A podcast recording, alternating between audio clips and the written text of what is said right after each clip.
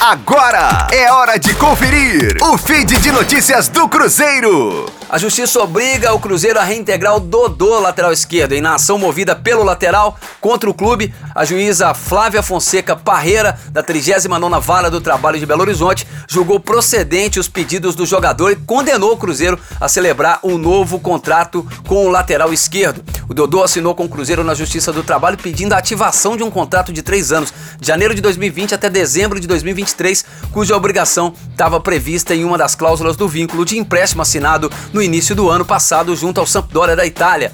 O lateral ficou satisfeito com a decisão e agora aguarda o comunicado do clube mineiro.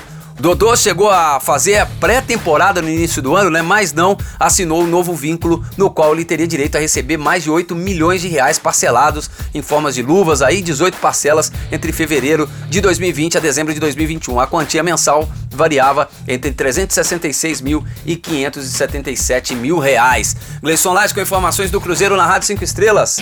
Fique aí! Daqui a pouco tem mais notícias do Cruzeiro. Aqui Rádio 5 Estrelas.